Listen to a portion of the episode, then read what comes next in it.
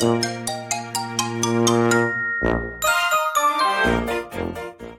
はようございます。たかしです。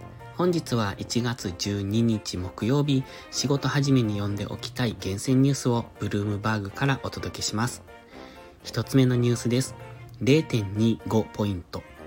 米ボストン連銀のコリンズ総裁は1月31日から2月1日に開催される連邦公開市場委員会 FOMC 会合では0.25ポイントの利上げを支持する方向に傾いていると述べた。米紙ニューヨークタイムズとのインタビューで25ベーシスポイントないし50が妥当だろう。私自身は現時点で25に傾いているが、あくまでデータ次第だとし、我々は利上げを停止する水準に近づいており、ゆっくりと調整することで、毎回の判断を下す前に入手する情報を精査する時間が増える、より小幅な変更を行うことで我々の柔軟性は高まると語った。次のニュースです。原因不明。米連邦航空局 FAA は11日朝、国内線の出発便全便に命じていた運航停止を解除し、正常な運航が徐々に再開されていると発表した。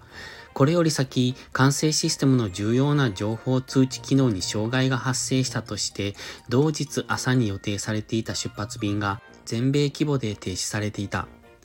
ブティテッジ運輸長官から状況説明を受けたバイデン大統領は原因の徹底調査を指示。現時点でサイバー攻撃を示す証拠はないと記者団に語った。次のニュースです。返済資金。経営破綻した暗号資産交換業者 FTX グループのアドバイザーらは50億ドル超の現金ないし暗号資産の存在を確認したと同社の代理人が裁判官に明らかにした。それらの売却金が債権者への返済の一部に充てられる可能性があるという。弁護士のアンドルー・ジー・ディーダリック氏がデラウェア州ウィルミントンの連邦裁判所で説明したところによれば、これまでに900万を超える顧客口座が特定された。債権者がどの程度の資金を取り戻せるかはまだわからないという。次のニュースです。人員整理。世界最大の資産運用会社である米ブラックロックは従業員数全体の2.5%ほどに相当する約500人を解雇する。昨年にも株式債券相場急落の影響を被った同社は2019年以来の人員整理に踏み切る。ただ、削減後も従業員数は1年前と比べてなお5%ほど多い計算。昨年9月末時点は約19,900人だった。同社は13日に10、12月決算を発表する。最後のニュースです。100万台。電気自動車メーカーの米テスラはインドネシアでの工場設立に関して同国との暫定的な合意に近づいている。